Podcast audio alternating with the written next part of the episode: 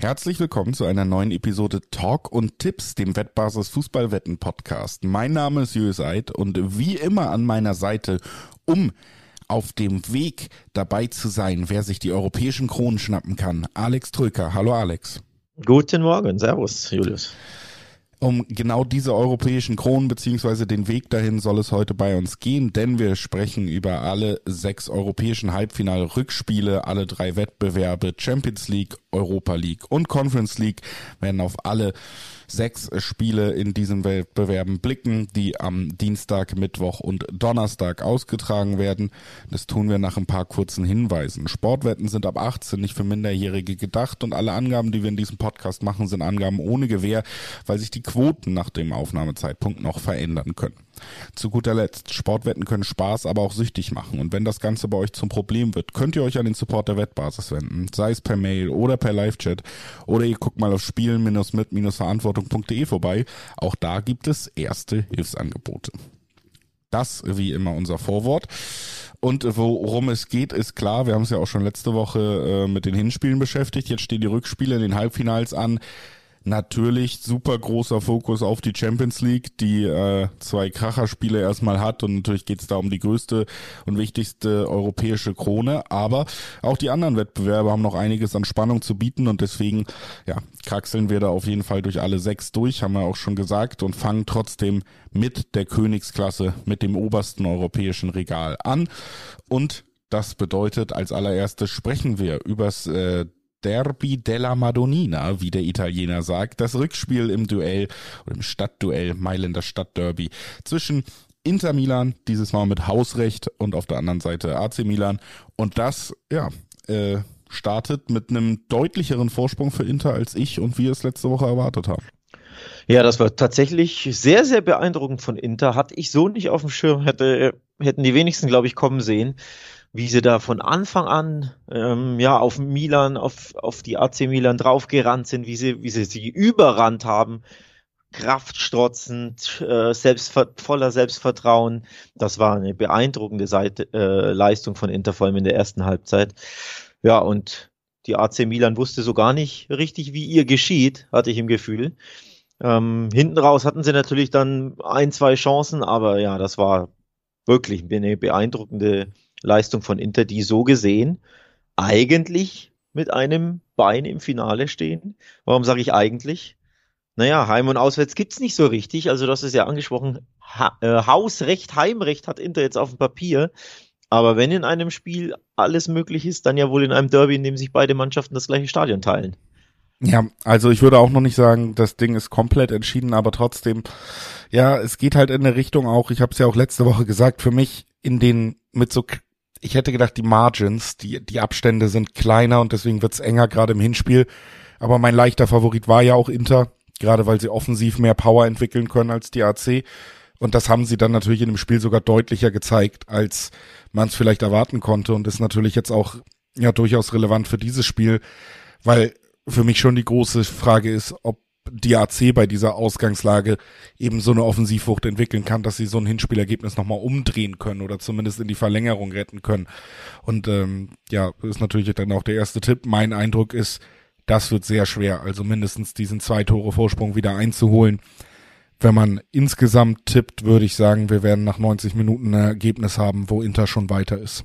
Ja, das ist jetzt ähm, ist jetzt natürlich keine bahnbrechende Erkenntnis, ähm, dass es da sehr, sehr gut für Inter aussieht. Vor allem war Milan ja am Wochenende auch äh, sichtlich angenockt von dieser, ähm, ja, von dieser Pleite im Derby da, die, die denkbar schlecht ausfiel. Denn bei Spezia gab es ja auch ein 0 zu 2.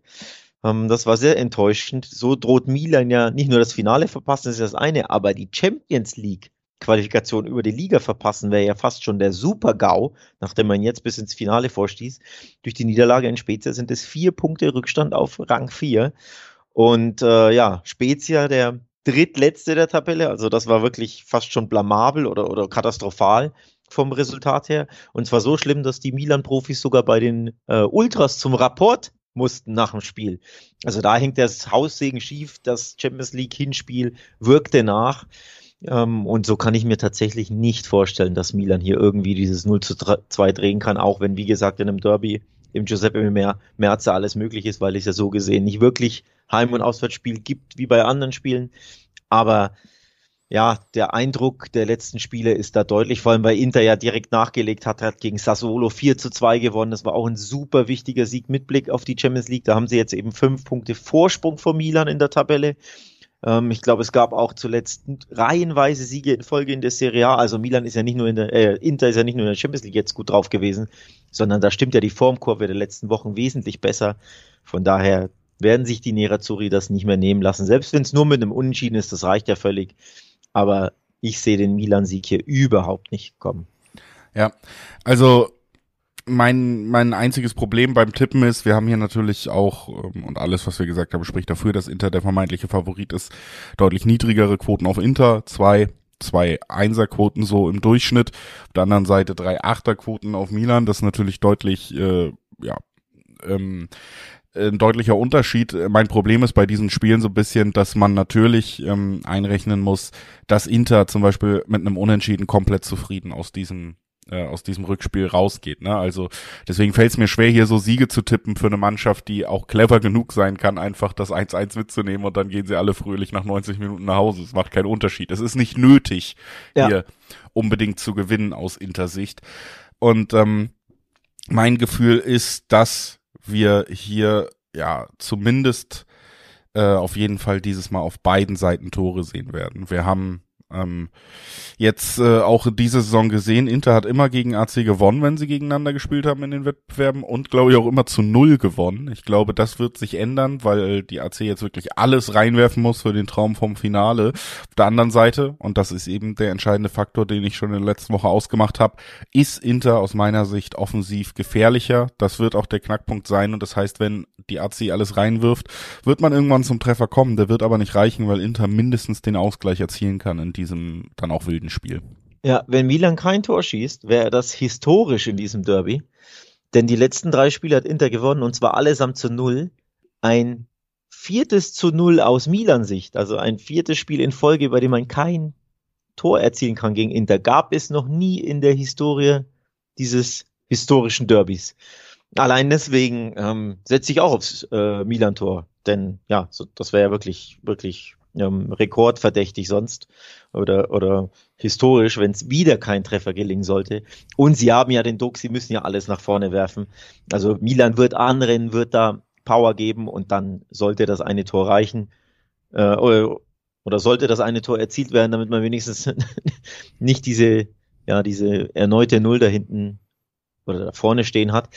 Ähm, was ebenfalls übrigens äh, rekordverdächtig wäre oder zumindest was es sehr lange nicht mehr gab. Wenn Inter auch dieses Spiel gewinnen sollte, hätten sie in dieser Saison viermal gegen Milan gewonnen. Und das gab es zur letzten Saison 73, 74. Damals zweimal Serie A, einmal Coppa Italia. Nun traf man sich ja äh, in der Serie A logischerweise, im Supercup und nun auch in der Champions League, also in drei verschiedenen Wettbewerben.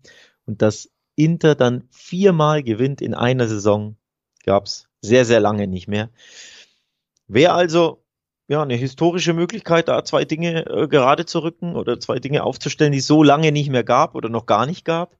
Aber wie du schon sagst, wenn in, Inter nicht unbedingt gewinnen muss, Milan muss Tore schießen, Milan muss mehr machen, dann kommt vielleicht jetzt mal das Unentschieden rum, das wir ja eigentlich schon im Hinspiel getippt ja. hatten. Unentschieden mit Toren ist auch mein Tipp hier zusammengefasst für dieses Spiel. Das bedeutet auch, Inter wird am Ende weiterkommen in dieser Konstellation aus unserer Sicht. Und wir wollen natürlich wissen, wer wird der Gegner im großen Finale sein. Der vermeintliche und äh, für mich aus meiner Sicht äh, kann man es auch unterschreiben, Favoritenteil des Wettbewerbs spielt nämlich am Mittwoch gegeneinander. Manchester City empfängt Real Madrid. Da haben wir das 1 zu 1 gesehen im Hinspiel. Es kam wirklich so fast, wie man es erwarten konnte, muss ich sagen. Es war ein Spiel, wo City gerade zu Beginn recht viel Ballbesitz hatte. Das war für Real aber völlig in Ordnung und irgendwie sind sie in Führung gegangen und man hat schon den klassischen Real Champions League Sieg kommen sehen, bis dann eben De Bruyne auch nochmal einen sehr, sehr guten Moment hatte mit einem Fernschuss, dem äh, man auch braucht gegen dieses Real gerade in den letzten ein, zwei Jahren unter Ancelotti, weil sie einfach wahnsinnig gut, aber sehr tief auch verteidigen. Also mhm. du musst dir diese Chancen meistens äh, außerhalb des Strafraums nehmen, da darfst du nämlich nochmal ein bisschen atmen. Und jetzt äh, bin ich sehr gespannt, wie das aussieht, wenn sie nicht in Madrid spielen. Wir haben schon letzte Woche gesagt, das könnte tatsächlich der kleine Vorteil für City sein, diese Ansetzung und wie sie gestaltet ist. Ja, das Rückspiel zu Hause hatten wir auch als, also aus, aus City-Sicht, hatten wir auch als äh, kleinen Favorit in einem sehr engen Duell ausgemacht. Denn äh, ja, man stelle sich vor, jetzt wäre das Rückspiel im Bernabeu. Da, da wüs wüssten wir doch beide, dass die City-Knie zittern würden. So spielen sie aber zu Hause und da zittern die Knie einfach unglaublich selten, denn ihr Home-Record in der Champions League zuletzt ist wirklich beeindruckend. Seit 25 Heimspielen hat Man City nicht mehr verloren in der Champions League und hat 23 dieser Spiele gewonnen. Also sie sind im heimischen äh, Etihad wirklich eine Macht in der Champions League und da sehr, sehr schwer zu knappen, knacken und gewinnen in der Regel immer. Jetzt ist natürlich nicht immer der Gegner Real Madrid, ja, ne, das gehört auch dazu. Und nicht immer ist es ein Halbfinale, wo ein bisschen mehr auf dem Spiel steht als in irgendwelchen äh, Gruppenspielen. Aber trotzdem mit, äh, mit, diesem, mit dieser Heimbilanz in der Champions League fällt es einem recht schwer, hier nicht auf City weiterkommen oder in dem Fall natürlich dann City Sieg zu tippen, denn auch das macht es ja so spannend. Die Mannschaft, die weiterkommen will, die muss gewinnen, sei es nach 90, 120 oder Minuten oder Elfmeterschießen. Wir brauchen einen Sieger. Und so würde der Sieger Man City ja dann lauten. Die Frage ist nur, wann? Ja. Das ist die große Frage. Ich bin super gespannt.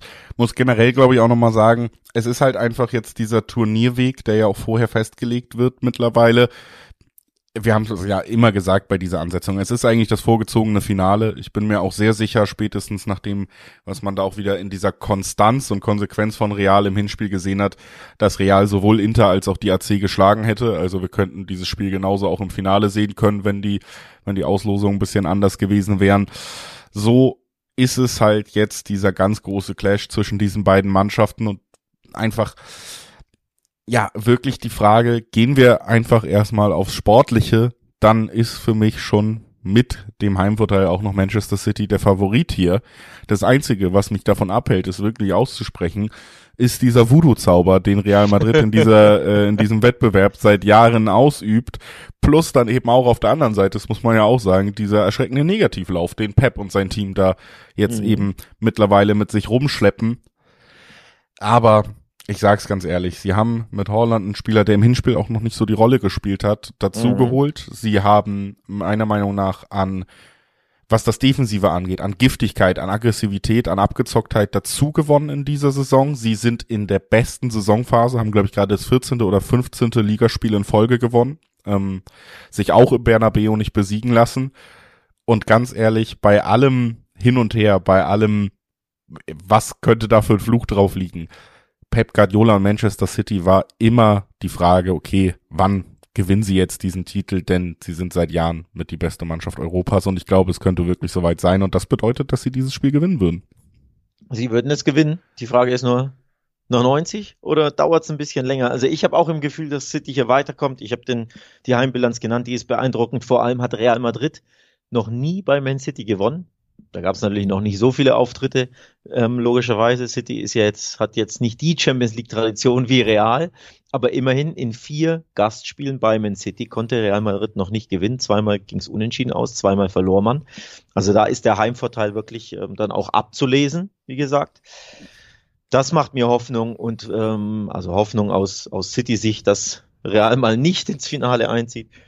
Ähm, was mir auch Hoffnung in Anführungszeichen macht, ist, dass City das 0-1 sehr gut wegsteckte, was ja zuletzt äh, in den letzten Jahren auch nicht immer der Fall war in so großen Champions League Spielen, vor allem in Auswärtsspielen und auch unter Pep, ähm, dass sie ja mit dem 0-1 umgehen konnten und eine Reaktion zeigten und ähm, ja da zurückkamen und ein gutes 1 zu 1 mitnahmen. Ich glaube, die Mannschaft war auch zufrieden mit dem Resultat und diese De Bruyne, diesen De Bruyne Geniestreich hast du auch gebraucht. Also du brauchst auch, wenn du Real Madrid schlagen willst, da bin ich bei dir, brauchst du Klatschness, also in entscheidenden Situationen brauchst du eine Weltklasse, die sich, die aus vielleicht nicht ganz so viel, sehr viel macht, denn das war ja keine Riesenchance von De Bruyne, das war ein absoluter ja. Weltklasse-Schuss, aber das brauchst du auch einfach. Und du brauchst einen wesentlich besseren Erling Haaland als im Hinspiel, denn er war komplett abgemeldet. Er fand ja nicht statt, 90 Minuten im Bernabeu.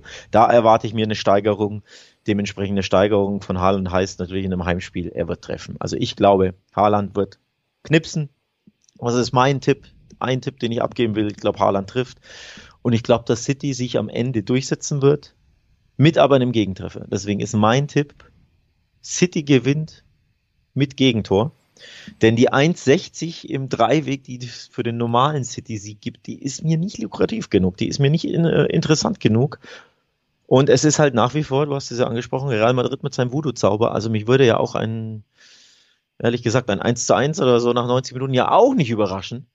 Aber am Ende, glaube ich, ja. sollte City die Nase vorne haben. Also ich habe das Gefühl, dass das Ganze durchaus in 90 Minuten geregelt sein könnte. Für mich wird es aber trotzdem eng sein. Und äh, wir haben es gesehen, und das muss man, glaube ich, wirklich bei Real auch nochmal herausheben. Also erstmal natürlich, dass sie einfach keine Schmerzen damit haben, als vermeintliches Top-Team so tief zu verteidigen, aber auch die Klasse, in der sie es tun. Also Rüdiger hat ein fantastisches Spiel gemacht. Du hast gesehen, dass äh, ein Kroos noch mal tiefer gespielt hat. Kroos und Modric spielen sich dann halt Doppelpässe im eigenen Fünfer hin und her, wenn City drückt und äh, sind aber so ballsicher, dass das nicht wirklich schlimm ist. Da sind sie ja. dann halt pressingresistent genug. Und das ist schon eine, eine besondere Klasse, die sie eben bei dieser Art des Verteidigens haben, wo sie zur absoluten Weltspitze gehören. Deswegen glaube ich, es wird wieder C. Deswegen ist für mich auch nicht komplett ausgeschlossen, dass es doch noch in die Verlängerung gehen muss. Aber ich glaube, wir werden die Entscheidung zumindest nicht in der ersten Halbzeit sehen. Deswegen ist mein Tipp, dass wir einen Unentschieden zur ersten Halbzeit haben. Also, dass oh. wir ein Real haben, was wirklich auswärts noch mal mehr sagt, wisst ihr was, macht was ihr wollt. Wir verteidigen das hier erstmal weg. Wir werden einen Haaland haben, der seine Tiefenläufe überhaupt nicht setzen kann, weil der Gegner da steht, wo er normalerweise reinlaufen würde. Das hat man auch im Hinspiel gesehen. Und dann wird sich City erstmal schwer tun, vielleicht auch ein bisschen nervös sein zu Beginn. Und wenn sie dann merken, in der zweiten Halbzeit, okay, jetzt haben wir wirklich die ganze Zeit 70 Prozent Ballbesitz gehabt, Gündogan ist toll drauf, De Bruyne ist toll drauf, dann kommt vielleicht dieser Geniestreich, der sie weiterbringt. Für mich ist der Tipp äh, unentschieden zur Halbzeit und ich möchte aber trotzdem auch noch einmal erwähnen, wir sprechen hier über den privaten Wettbewerb von Real Madrid und es gibt fünf 18er Quoten darauf, dass sie dieses Spiel irgendwie gewinnen. Und ganz ehrlich, es gibt für mich unwahrscheinlichere Szenarien, als das Real Madrid in Champions League Finale einzieht. Also die Quoten sind herausragend. Ja, da gehe ich mit. Und auch noch herausragend sind sie sogar bei der doppelten Chance, ne? Also unentschieden oder Real Madrid gibt zwei 40er Quoten. Das heißt, alle, die das Gefühl haben und sagen, wisst ihr was, ich, ich glaube einfach an Real Madrid in der Champions League oder vielleicht auch ich bin Fan, ähm, gibt ja in Deutschland auch ein, zwei und ich will irgendwie Richtung Real tippen, da sei auf jeden Fall erwähnt, dass die Quoten dafür super sind. Oder äh, ich glaube an Citys Scheitern in der Champions ja, League. Das, das wir ja auch seit vielen, ja. vielen, vielen Jahren auch unter Pep sehen. Ähm, es gibt ja manche Dinge, die sind nicht ganz erklärbar und sind halt einfach im Psychologischen zu verorten. Und da spielt äh, zum Beispiel eine grandiose Heimbilanz und eine grandiose Form dann nicht immer eine Rolle, wenn plötzlich aus dem nächsten Vinicius-Dribbling äh, einen Benzema-Abnehmer findet, als Beispiel. Also es gibt natürlich gute Gründe, hier diese grandiosen Quoten anzuspielen. Ne? Ähm, gut, dass du es angesprochen hast, die Fünferquoten sind, sind enorm. Ähm, also sind mir auch zu hoch aus neutraler Sicht. Ich hätte da niedrigere Quoten einfach erwartet, sprich Super Value natürlich. Es ist am Ende Real Madrid.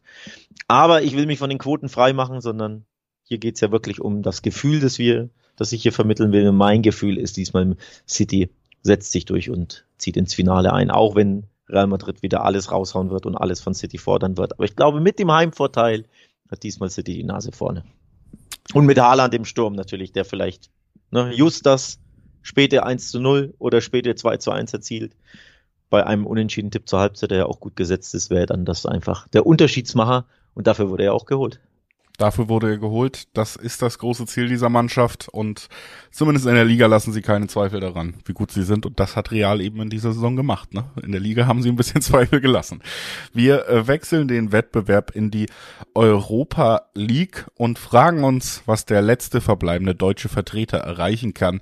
Denn Leverkusen empfängt im Rückspiel die AS Roma dieses Mal in Leverkusen und mit einem 1 zu 0 Rückstand aus dem Hinspiel. Es ist ziemlich genau so gekommen, wie wir hier vorhergesagt haben. Die Roma hat äh, Mourinho-Fußball gespielt, Dreierkette tief und äh, eine der wenigen Chancen, die es so im Spiel gab, genutzt.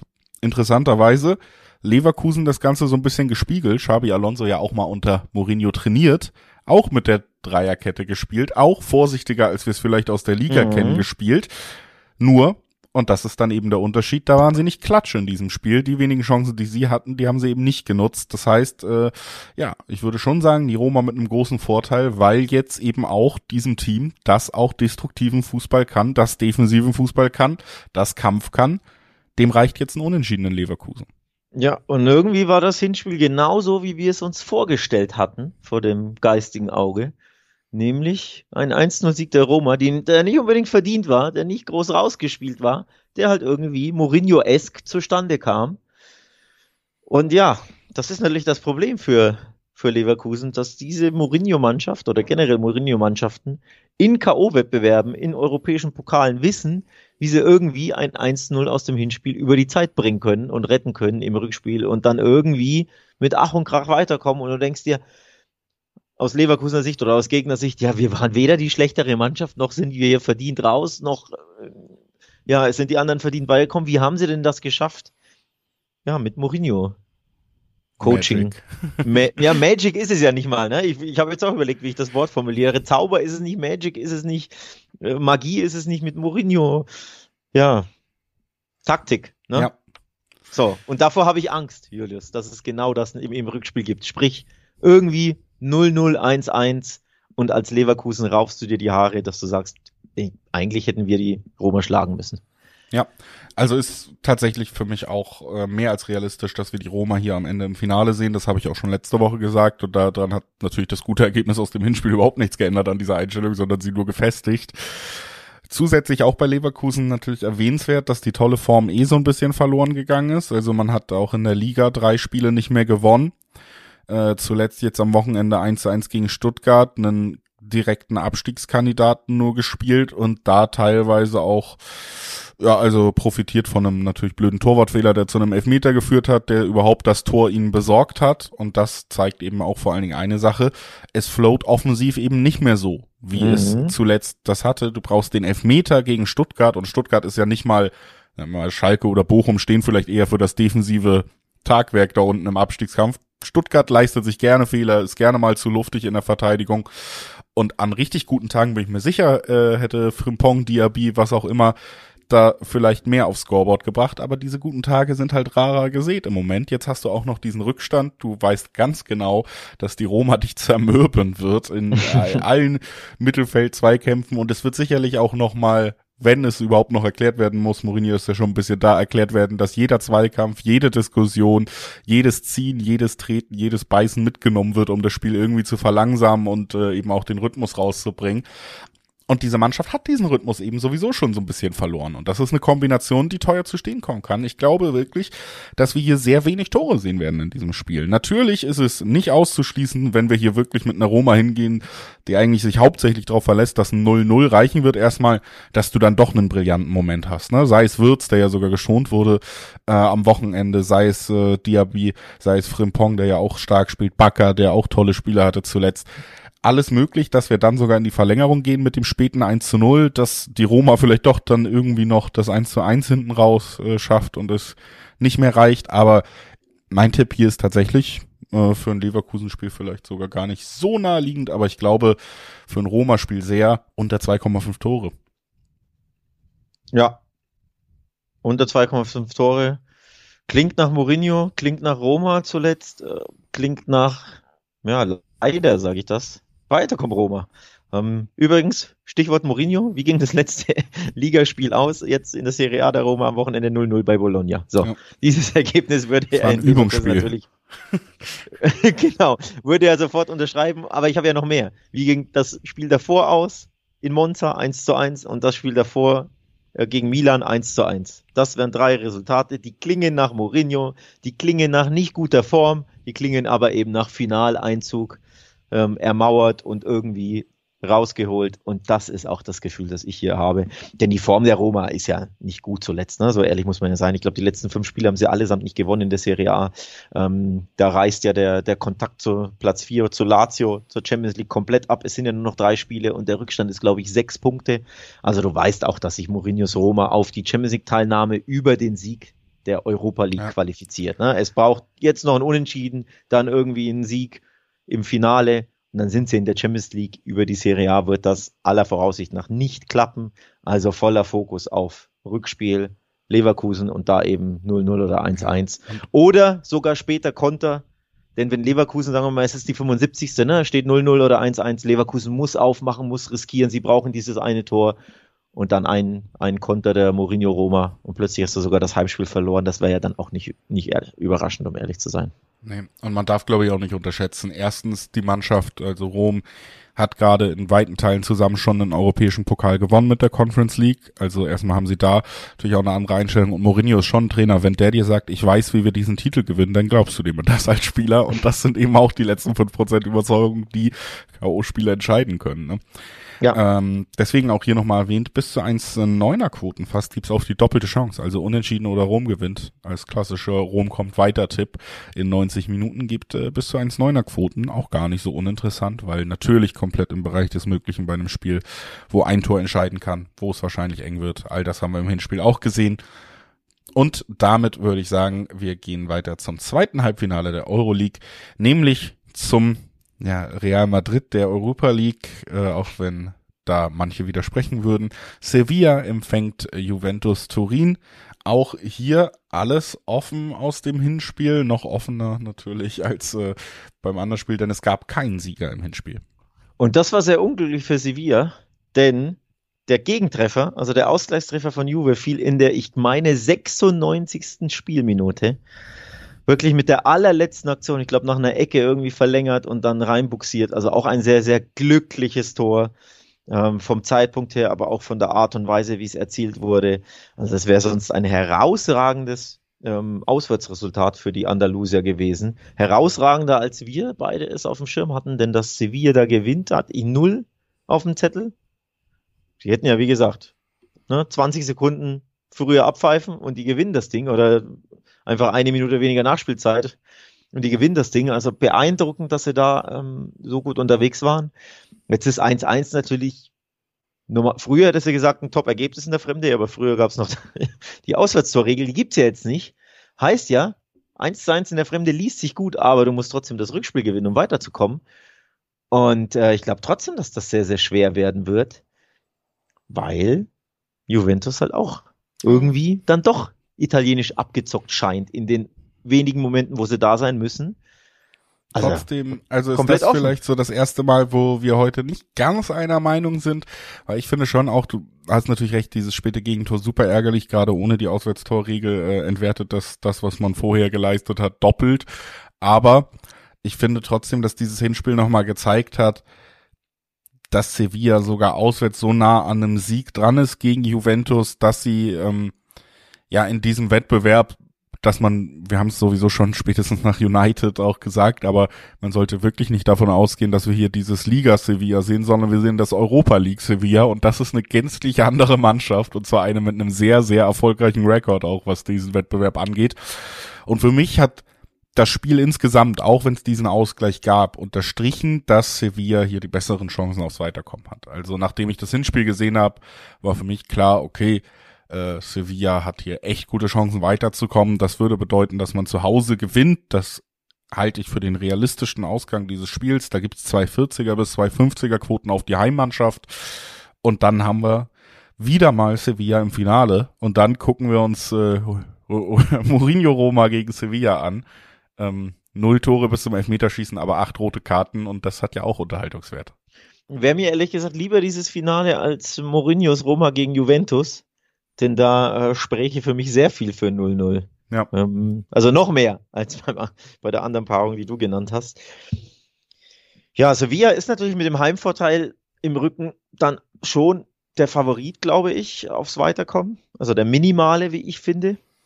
Ähm, sie haben die besseren Karten, einfach weil sie jetzt das Heimspiel haben. Sie haben die besseren Karten bei den Wettanbietern, minimal wieder, aber eben 240er Quote Sevilla-Sieg auf drei Zehnerquoten im Schnitt Juventus-Sieg. Also es ist eben diese Nasenspitze voraus, dieser Heimvorteil. Das ist sicherlich auch ähm, ein Grund, warum das, warum die Quoten sich so austarieren, ist sicherlich auch, weil sie einfach Man United sehr überraschend, sehr klar 3 zu 0 besiegt haben. Das war ein absolutes Ausrufezeichen, wie ich fand, in der, im Viertelfinale gegen meinen Turnierfavoriten. Ich glaube, das gibt der Mannschaft richtig, richtig Auftrieb. Sie sind zuletzt äh, gut in Form. Sie haben jetzt in der Liga auch wieder 3 zu 0 gewonnen, auswärts. Ein bisschen glücklich zwar. Ja, da hat ein Tor für Valladolid nicht gezählt, das eigentlich hätte zählen müssen. Aber 3 zu 0 gibt ihnen auf jeden Fall Auftrieb. Juventus hat ja in der Serie auch gewonnen. Die sind ja auch äh, gut unterwegs. Zuletzt drei Siege in Folge. Also da ist man voll auf Kurs Champions League. Die ist im Endeffekt eingetütet.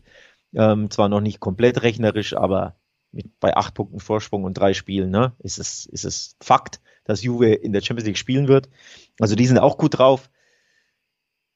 Für mich spricht hier ehrlich gesagt viel auf ein nervenzerreibendes äh, Spiel, das möglicherweise länger als 90 Minuten dauert. Ich habe zwar nochmal Sevilla minimal auf dem Zettel, aber ähnlich wie im Hinspiel kann ich es mir auch im Rückspiel vorstellen, ja.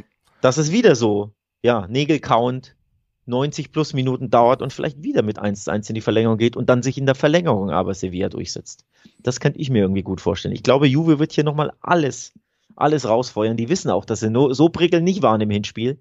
Die müssen dagegen halten, aber ja, Sevilla mit den Fans im Rücken kann, da kann eben dieser Sprunke über, überschwappen, der halt häufig überschwappt, wenn die richtig Radau machen, dass die Auswärtsmannschaft auch ein bisschen, ja, beeindruckt ist von der Kulisse. Also ich glaube, 90 Minuten ist halt der längste Part. Ähm, danach hast du 30 Minuten Zeit und danach Elfmeterschießen. In jedem Part sehe ich Sevilla vorne, egal in welchen es geht. Also ich glaube, und mein Tipp ist wie gesagt auch, dass es in 90 Minuten gut möglich ist, dass man das Ganze knapp gewinnt in dieser Gesamtkonstellation. Sollte es in die Verlängerung gehen, gerade dann mit dem Heimspiel, mit dem Heimpublikum im Rücken sehe ich Sevilla da vorne. Außerdem eben auch diese Gewissheit aus den, aus diesem Wettbewerb und dass man da eigentlich unschlagbar ist und dieses Selbstbewusstsein dann auch im Elfmeterschießen. Also für mich haben sie in der Gesamtkonstellation in allen drei möglichen Ausgangsphasen kleinen Vorsprung. Deswegen rechne ich äh, mit Sevilla im Finale. Elfmeterschießen wäre übrigens sehr spannend denn wir haben ja noch die WM im Hinterkopf. Chesney hat den ein oder anderen Elfmeter bei der WM gehalten und auf der Gegenseite ist Bono im Tor, der hat auch den ein oder anderen Elfmeter äh, gehalten bei der WM. Auch beide waren ja im, im Elfmeterschießen, glaube ich, oder? Nee, Polen nicht. Ich glaube, Chesney hat aus, der, aus dem Spiel heraus zwei ja, gehalten bei der Chesney, WM, ne? Äh so, Spiel. Und, unter anderem von Messi, oder? Unter anderem von Messi. So, also ein Elfmeterschießen wäre hier super spannend mhm. mit zwei sehr, sehr guten Torhütern, was Elfmeter betrifft. Also da wäre es sehr, sehr ausgeglichen für mich. Jetzt, wo ich so drüber nachdenke, hätte ich fast schon Lust, dass es zum Elfmeterschießen kommt. Da würde mich aus neutraler Sicht wäre das ja, natürlich. Die Zeit habe ich nicht. Das ist dann auch so mitten in der Nacht. Also. ja, das wäre dann sehr spät, das stimmt. Aber der Thrill wäre maximal. Also aus neutraler Sicht wäre das die unterhaltsame, spannende Zuspitzung. Die kann ich mir ehrlich gesagt gut vorstellen. Da hätte ich schon Lust drauf. Ja, komm, soll ich mal tippen, es geht in das Elfmeterschießen. Also ich gebe einen anderen Tipp ab, der einfach sicherer ist. Den hast du schon vorher abgegeben und ich finde, der bietet sich bei diesem Spiel noch mehr an ähm, als sonst schon, nämlich zur Pause steht's unentschieden. Ja. Da bekommen wir traditionell Zweierquoten. Das ist ein Duell auf Augenhöhe. Das wird eng, das wird umkämpft. Wir werden keine 30 Torschancen hüben wie drüben haben. Ne? Da wird in die Zweikämpfe gerauscht werden. Das wird sehr, sehr, ähm, ja, sehr, sehr umkämpft, wie gesagt. Da macht es einfach Sinn, dass es zur Halbzeit einfach noch unentschieden steht. Und wenn es da Zweierquoten gibt und du weißt, wie sehr ich Zweierquoten mag, also mindestens zwei Quoten, dann gebe ich diesen Tipp ab weil das die sichere, sicherere Variante ist bei diesem Spiel, finde ich. Das sei dir natürlich gegönnt. Ich glaube, nach 90 Minuten steht's an. Und äh, dann haben wir noch die Conference League auf dem Zettel, bevor wir darüber wechseln. Aber natürlich nochmal dahin weiß, dass man auf wettbasis.com sich nicht nur zu all dem, was wir hier besprechen, informieren kann, sondern auch zu allem anderen, was in der Fußballwelt so passiert. Heute Abend, also wir nehmen am, am Montag auf, spielt zum Beispiel noch Liverpool in der Premier League und das in einem mittlerweile sehr spannenden äh, Comeback-Kampf aus Liverpooler Sicht um die Champions League Plätze. Wir haben seit diesem Wochenende, da reden wir in diesem Podcast ja leider nie drüber in unseren Formaten, wieder einen ziemlich spannenden Aufstiegskampf in der zweiten Bundesliga mit HSV-Beteiligung. Die haben sich dank äh, auch der Ergebnisse auf dem anderen Platz da nochmal richtig zurückgemeldet. Am Sonntag waren da die meisten Spiele und wer zum Beispiel da eine Übersicht braucht, was geht eigentlich in der zweiten Liga ab, wie ist das Restprogramm, was äh, wie sind die Quoten dafür, dass der HSV doch noch zurückkommt? Wie sind die Quoten darauf, dass Liverpool Champions League spielt? Was passiert überall in der Fußballwelt und darüber hinaus? Der geht im besten Falle auf wettbasis.com, denn genau da bekommt er all diese Infos super gebündelt und von unseren Kollegen in, ja, sehr schöner Artikelform aufbereitet. Also das sei euch ans Herz gelegt und wir wechseln zum neuen Kleinbruder in den europäischen Wettbewerben, Den gibt es seit einem Jahr. Nur Jose Mourinho ist, äh, konnte diesen äh, Wettbewerb bis jetzt gewinnen und wir suchen den Nachfolger in zwei Spielen, die auch am Donnerstag stattfinden werden. Erstens das Spiel, was wir zuerst besprechen wollen. Alkmaar gegen West Ham mit West Ham mit äh, Vorteil aus dem Hinspiel. Mit Vorteil, denn West Ham hat 2 zu 1 gewonnen und hätte ehrlicherweise höher gewinnen müssen. Ja. Also das Resultat schmeichelt Alkmaar, denn äh, West Ham war klar bessere Mannschaft. Es hatte, glaube ich, einen XG von 3-0 und Alkmaar von unter 0,5 oder so. Also eigentlich müsste es irgendwie 2-0, 3-0 ausgehen.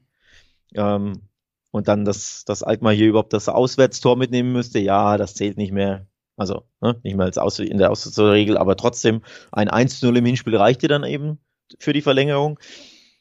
Also da ergebnistechnisch alles möglich für Alkmaar. Es hätte, wie gesagt, klarer sein müssen. Das Hinspiel war es nicht. Das macht's für West Ham kitzlig, denn ich glaube, Alkmaar, die können schon was, ne? Die haben jetzt am Wochenende 5-1 äh, gewonnen. Die sind alles andere als schlecht unterwegs nämlich Dritter in der Eredivisie. Das wird, glaube ich, schon ein heißer Tanz für West Ham, die eben sich nicht diesen Vorteil herausgeschossen haben im Hinspiel, den sie hätten eigentlich erzielen müssen, aufgrund ihrer Überlegenheit. Ja, trotzdem hat man natürlich, und das muss man auch mitnehmen, gesehen, welche Mannschaft dann doch meilenweit, was die Qualität der Einzelspieler angeht, ähm, überlegen ist in diesem Duell. Das ist natürlich die Premier League-Mannschaft, die in diesem Jahr um den Klassenerhalt kämpft. Das sollte sich aber so langsam erledigt haben. Die Ergebnisse der Konkurrenz stimmten. Und es gibt noch zwei Spiele zu spielen da unten und sie haben sechs Punkte Vorsprung und äh, elf Tore besseres Torverhältnis als der auf dem ersten Abstiegsplatz. Das heißt, diese Last sollte so langsam genommen sein. Sie bleiben drin. Und jetzt hast du natürlich auf einmal die verrückte Möglichkeit, über die Conference League dich noch für die Europa League zu qualifizieren. Also nicht nur äh, Abstieg haben wir jetzt erstmal verhindert, sondern vielleicht schaffen wir es wieder nach Europa, wie es ja auch in den letzten Jahren war und wo sie ja auch unter Moyes eigentlich eine tolle Figur gemacht haben. Ich habe sie letzte Woche schon gelobt. Trotzdem muss man sagen, in der Liga liest es sich nach äh, kleinem äh, ja, Anfang des Jahres so Aufschwung, der sie wohl auch gerettet hat, wieder nicht so gut. Äh, vier der letzten fünf Spiele haben sie nämlich verloren. Trotzdem, für mich ist es wirklich, ich finde sie auch in der Conference League ähm, haben sie mir sehr gut gefallen. Äh, du hast es angesprochen, das Hinspiel, das hätte sogar höher ausgehen müssen, aber auch ja das äh, K.O.-Spiel, was vorweggegangen ist gegen Gent, was man ja am Ende mit 5 zu 2 über beide Spiele gewonnen hat, gerade 4 zu 1 zu Hause. Da war man einfach überlegen. Das hat mir sehr gut gefallen. Für mich sind die Chancen hier sehr gering, dass Alkmaar sogar den Sieg holt. Ich meine, ich will das Unentschieden nie ausschließen, weil es eben für West Ham dann auch in Ordnung ist. Sie sind dann weiter aber den Sieg der Heimmannschaft sehe ich hier nicht. Und ich finde es eben dann doch auch interessant, dass wir hier ziemlich ausgeglichene Quoten haben. Also zwei 50er auf West Ham, zwei 70er auf Alkmaar. Das wirkt mich einfach in den Fingern auf das Team, was ja einen Spieler hat, der mehr wert ist als das gesamte gegnerische Team zu tippen und da trotzdem gute Quoten zu kriegen. Wobei ich ja einfügen muss, dass West Ham, du hast ja die ähm, Tabellenposition in der Liga angesprochen. Das ist recht interessant, wie schwach sie gerade in der Fremde sind. Sie haben nur drei ihrer 18 Auswärtsspiele gewonnen bei drei Unentschieden und zwölf Niederlagen und auch nur 15 Türchen geschossen. Also gerade auf des Gegners Platz ist West Ham erstaunlich schwach, was ich so auch nicht gedacht hätte, weil ja eigentlich Mois Fußball ist. Wir machen hinten dicht und schalten dann um und über Standards und Umschaltmomente und Konter ähm, ja, fügen wir unseren, unseren Gegnern Schaden zu. Und gerade in der Fremde sollte man ja eigentlich meinen, ja, da, da passt das irgendwie besser, diese Taktik. Aber sie tun sich einfach auf des Gegners Platz sehr, sehr schwer. Das macht mir so ein bisschen Sorge aus West Ham Sicht. Aber unterm Strich ist es ähm, mein Favorit, nicht nur, du hast es angesprochen, äh, hier weiterzukommen, also ins Finale einzuziehen, sondern das ganze Ding zu gewinnen und dann eben nächstes Jahr Europa League zu spielen. Sie sind mein Favorit, dass sie eben die Conference League gewinnen werden Sprich, sie können nicht, sie sollten nicht ausscheiden, sonst ist das nicht möglich. Also ich sage, West Ham kommt weiter. Aber ich könnte mir das auch mit einem Unentschieden ausmalen, denn wie gesagt, sie sind in der Fremde einfach sehr, sehr wackelig. Also so ein 1 zu 1 würde mich jetzt auch nicht überraschen, wo Alkmaar alles raushaut und West Ham ein bisschen zittern muss. Du, du glaubst das nicht, ne? Du siehst den klaren West Ham-Sieg. Nö, nicht unbedingt klar. Also ich glaube nicht, dass es jetzt diese, ähm, wie es im Hinspiel vielleicht möglich gewesen wäre, mit vier, fünf Toren das Ding zu gewinnen. Dafür wird es dann vielleicht auswärts ein bisschen enger. Aber ich sehe tatsächlich den West Ham-Sieg, ja. Ich glaube, wir werden hier nicht in die Verlängerung müssen, sondern am Ende die Engländer in einem Wettbewerb, wo Mannschaften vertreten sind, die einfach über so, so viel weniger Budget verfügen. Ich glaube, da haben sie dann doch eine gute Chance. Ja. Gut. Gut, dann suchen wir noch den Finalgegner von vermeintlich West Ham. Basel gegen Florenz ist das zweite Halbfinale und das ist, äh, würde ich sagen, da lagen wir am weitesten daneben mit unseren Einschätzungen in der letzten Woche und es war für mich auch die größte Überraschung, denn Basel konnte Florenz in Florenz beim Auswärtsspiel schlagen mhm. und äh, damit für mich die komplette Ausgangslage eigentlich drehen. Denn sie haben nicht nur bewiesen, sie können die Fiorentina schlagen, sie haben es bei ihnen gemacht, ihnen das Heimspiel quasi madig gemacht. Und jetzt müssen sie zu Hause nur noch irgendwie das Unentschieden schaffen und schon sind sie weiter, ne? Ja, und das wäre ein richtiger Upset. Äh, das hätte ich so nicht kommen sehen. Unsere Finalpaarung war ja da deutlich West Ham gegen Florenz. Ui, also dass du da das Heimspiel verlierst, jetzt wenn du in der Fremde 2 zu 1, also wenn das Hinspiel in Basel gewesen wäre und da verlieren sie 2 zu 1, dann, dann würde ich nie überrascht tun, da wäre ich auch nicht überrascht. Dann könnte ich auch sagen, naja, trotzdem im, Hinsp im Rückspiel reicht dir ein 2-0. Das, das hat Florenz auf jeden Fall drin, aber jetzt musst du einfach in der Fremde gewinnen. 2 zu 0 wäre optimal, weil dann sind sie direkt weiter. Mit einem Torvorsprung wäre auch wünschenswert aus italienischer Sicht, denn dann haben sie es egalisiert, das Resultat. Puh, also das ist eine Mammutaufgabe. Da hat äh, Basel wirklich für den Upset gesorgt. Und wenn du da schon in der Fremde gewinnst, wer bin ich denn jetzt anzuzweifeln, dass man hier nicht auch zu Hause das nötige Resultat einfahren kann, um dann doch ins Finale einzuziehen aus Basel-Sicht. Und wie gesagt, es ist ja das nötige Resultat ist ja eben kein Sieg mehr in dieser Ausgangslage, sondern es reicht das Unentschieden. Und man muss wirklich sagen, dass ich auch ähm, ja die Quoten insgesamt bei diesem Spiel spannend beziehungsweise nicht so ganz nachvollziehbar aufgeteilt finde dann, wo wir ja. jetzt hier die Fiorentina wirklich als deutlichen Favoriten haben, als Siebener bis 1,8er Quoten im Schnitt auf die Auswärtsmannschaft, die zu Hause schon verloren hat mhm. und 4,20er Quoten auf das Heimteam, auch eben eine relativ hohe Quote auf das Unentschieden mit 3,80, die jetzt äh, ja eher im höheren Dreierbereich dann liegt. Also das öffnet natürlich die Tür für einen Tipp, den ich sehr gerne mag, nämlich die doppelte Chance, die 1x ja bedeuten würde, genau wie wir es gesagt haben. Wie auch immer, aber Basel kommt weiter. Sie nutzen den Startvorteil aus dem, aus dem Auswärtsspiel. Und wenn es das Unentschieden ist oder dann eben vielleicht sogar der knappe Sieg und es gibt Zweierquoten quasi auf den Tipp, dass Basel in 90 Minuten weiterkommt, egal wie. Ja, und äh, dass sie das können, haben sie ja bewiesen. Denn auf dem Weg ins Finale haben sie ja kein Spiel verloren. Sie haben äh, gegen Nizza unentschieden und gewonnen. Sie haben gegen Slovan Bratislava zweimal unentschieden gespielt und dann über das Elfmeterschießen weiter. Sie sind einfach schwer zu knacken, knacken in dieser Conference League. Das ist ja genau der Punkt. Sie müssen ja nicht gewinnen. Sie müssen nur wieder das machen, was sie bisher immer gemacht haben in der Knockout-Runde, nämlich nicht verlieren. Und dann gibt's ja einfach äh, erstaunliche Quoten. Also ich, ich wollte hier tatsächlich einen kecken, Florenz gewinnt ihr, dreht das Spiel, gewinnt das äh, Duell dann auswärts sorgt für, naja, die Überraschung klingt blöd, aber sorgt für den Auswärtssieg zu dann, hatte ich gehofft, schönen Zweierquoten. Ja, aber nee, die gibt's nicht, ne? Es gibt 1,70er ja. Quoten. Also und dann gibt's für mich keinen Grund, hier auf Lorenz zu setzen. Das Exakt das. Also das nimmt wirklich den, den Grund, man könnte jetzt sagen, wir haben es letzte Woche natürlich auch an, äh, gesagt, so Florenz ist individuell die besser besetzte Mannschaft, sie spielen in einer ähm, kompetitiveren Liga, aber äh, dieser Grund, jetzt auf sie zu tippen, der wäre für mich auch gegeben, wenn sie durch die Hinspielniederlage irgendwie eine spannendere Quote bekommen hätten. So ja, ähm, ja. bin ich völlig bei dir, dieser Grund fällt weg. Ich finde den doppelte Chance-Tipp irgendwie super, weil du wirklich, ich kann mir beides total gut vorstellen.